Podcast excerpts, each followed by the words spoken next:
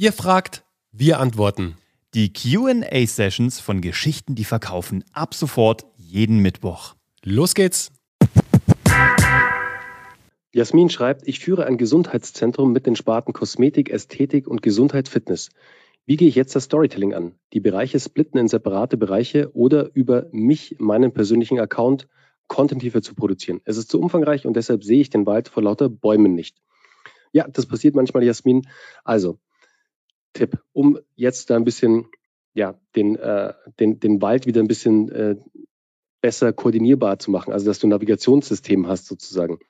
Versuch mal runter zu definieren, jetzt, wenn du die Themen, definiere erstmal die Themen runter, über welche Themen du überhaupt eine Geschichte erzählen möchtest. Also definiere deine vier Themen runter, die A, Sinn machen, dort aufzutreten, die aber vor allem deine Zielgruppe ansprechen. Also wieder einen Schritt zurück. Wer ist deine Kernzielgruppe? Wer besucht denn dein Gesundheitszentrum? Wer sind die Kunden? Von den Kunden ausgehend, what's in for me? Was für Inhalte solltest du produzieren, damit sie A, einen gewissen Mehrwert beim Konsumenten hinterlassen, also dass die Menschen davon was haben, aber dass dieser Content auch dann Lust auf mehr macht, auf einen Besuch bei dir im Gesundheitszentrum. Und was da natürlich am stärksten ist, als Protagonisten, ein Mensch ist natürlich immer das Stärkste, was du wählen kannst.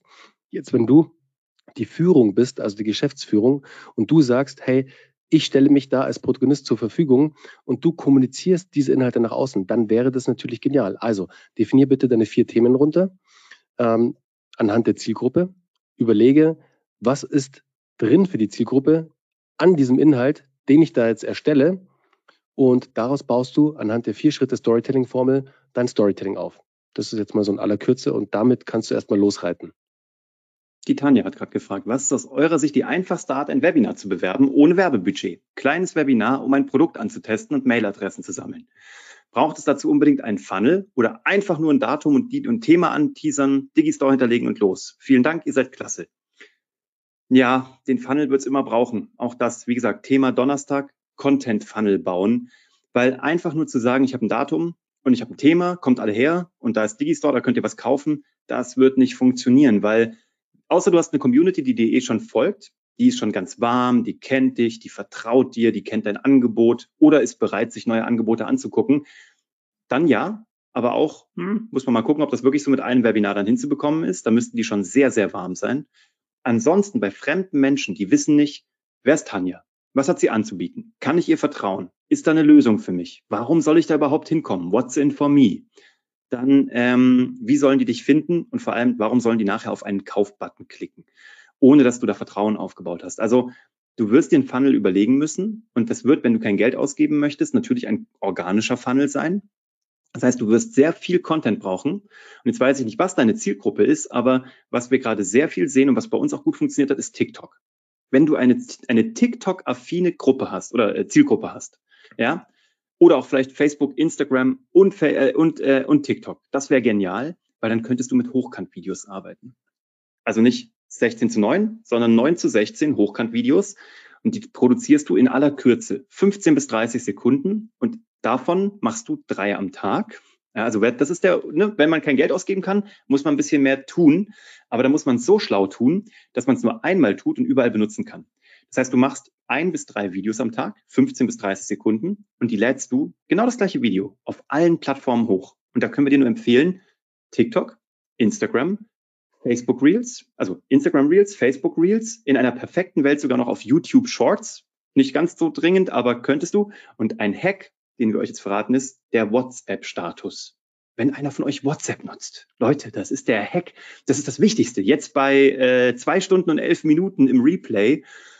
Der WhatsApp-Status ist eine magische Quelle an Leads und Verkäufen. Einer unserer stärksten Sales-Kanäle, weil da ist die wärmste Zielgruppe. Da sind ja Kontakte von uns und auch geschäftliche Kontakte in unserem Fall. Und da posten wir in unseren WhatsApp-Status auch unsere Videos hin, die wir überall anders verteilen und bekommen unfassbare Rücklaufquoten und Verkäufe.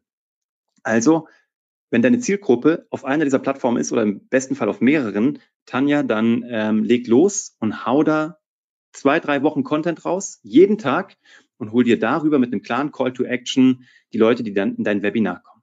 Genau. Frage von der Joyce. Um mit Copywriting selbstständig zu werden, wie oder wo fange ich an? Auf einer Sammelplattform für Copywriter, Oder erstelle ich eine Arbeitsmappe, mit der ich mich bei Agenturen etc. bewerbe? Joyce, das kommt ganz darauf an, wer ist denn dein Zielkunde? Also wen willst du erreichen? Für wen willst du schreiben? Für wen willst du arbeiten? Überlege dir, wo halten, wo, wo halten sich diese Menschen auf? Ist es jetzt eine Agentur zum Beispiel, weil du von Agenturen schreibst, die Agenturinhaber oder die Marketingverantwortlichen oder die Produktmenschen, die findest du auf LinkedIn. Und wie du anfängst, du teilst einfach verdammt gute Inhalte auf LinkedIn mit verdammt gutem Copywriting. Du brauchst erstmal nichts anderes. Zeig erstmal, was du kannst. Zeig erstmal, wie deine Texte wirken.